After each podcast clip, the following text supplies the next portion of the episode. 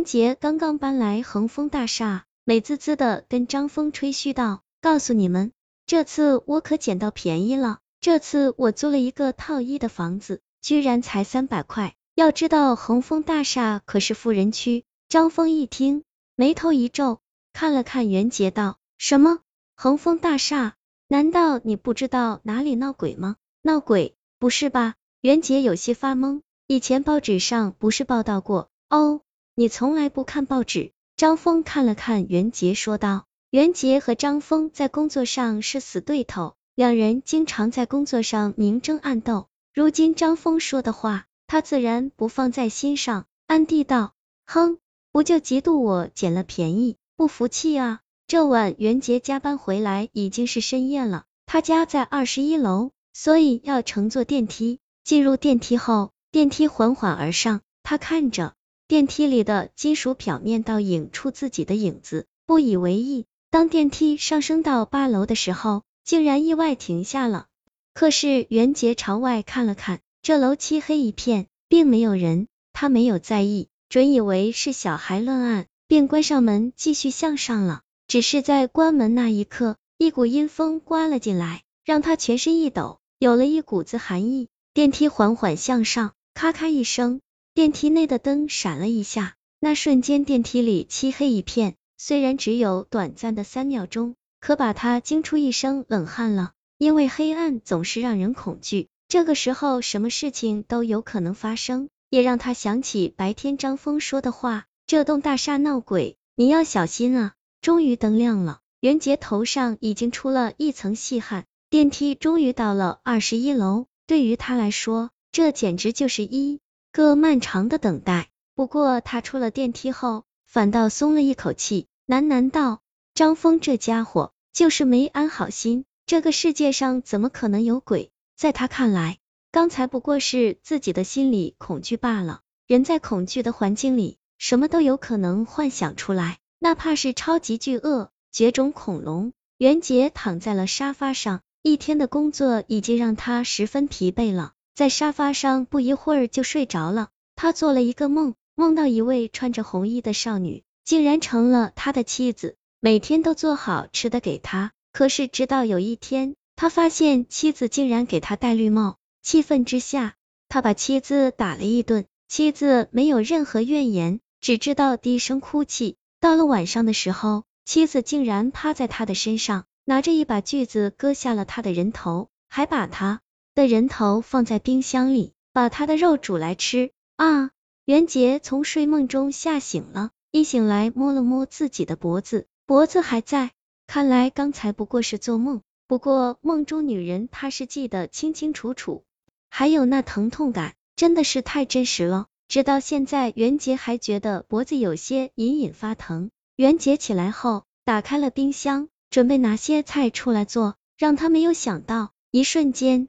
冰箱里竟然放着一颗鲜血淋淋的人头，鲜血还在不断往下淌，把他吓得脸色苍白，啊了一声。等他清醒过来，再向前一看，冰箱里哪来的人头？不过是自己吓自己了。哎，看来是我太累了，竟然会产生错觉。袁杰哎了一声，拿出菜来，做了一个豌豆烧肉，一个小菜，还有一碗豆腐汤。就在准备享受美食。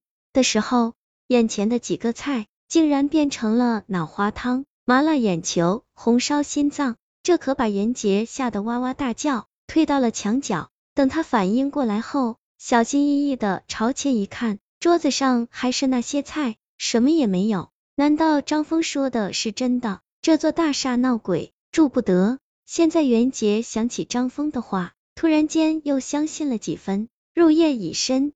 袁杰翻来覆去的睡不着，想着白天发生的事，以及梦里所发生的事。难道说梦里的那个女人就死在这间屋子？这下可好，把袁杰吓得没了睡意，干脆起身来看电视。电视机打开了，可是里面一片雪花，什么都没有，发出滋滋的声响。终于电视有了画面，可是里面竟然在放《午夜凶铃》，里面的贞子从井中爬出来。睁着一双血瞳，恐怖异常。妈的，换台！袁杰换台了。可是电视里竟然放着山村老师，不管他如何放，竟然电视里全都是鬼片。袁杰吓得不轻，干脆丢掉了遥控器，拔下了插头。可是这时候，厕所里发出一阵阵唱戏的声音，那声音咿咿呀呀，就跟乡村老师里面的楚人美一样，声音空旷幽怨，在午夜里听起来尤为恐惧。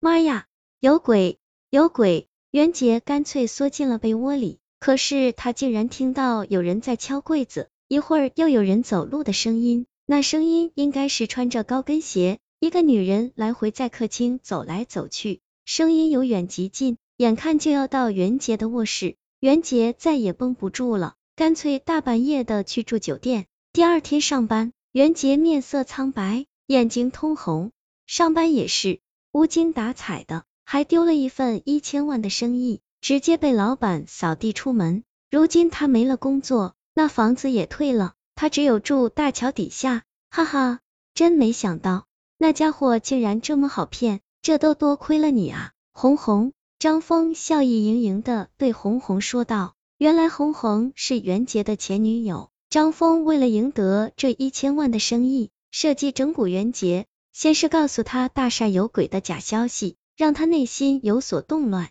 而最近才跟袁杰分手，所以有袁杰家里的钥匙。那晚上唱戏的声音，不过是录音机里面的声音，就连高跟鞋也是一样。红红还告诉张峰，袁杰以前有轻微的精神幻想症，于是一步步设计陷害，让他产生了幻觉，才会把冰箱里面的菜看成了人头，就连做好的菜也被他看成了脑花汤等一系列恐怖的场景。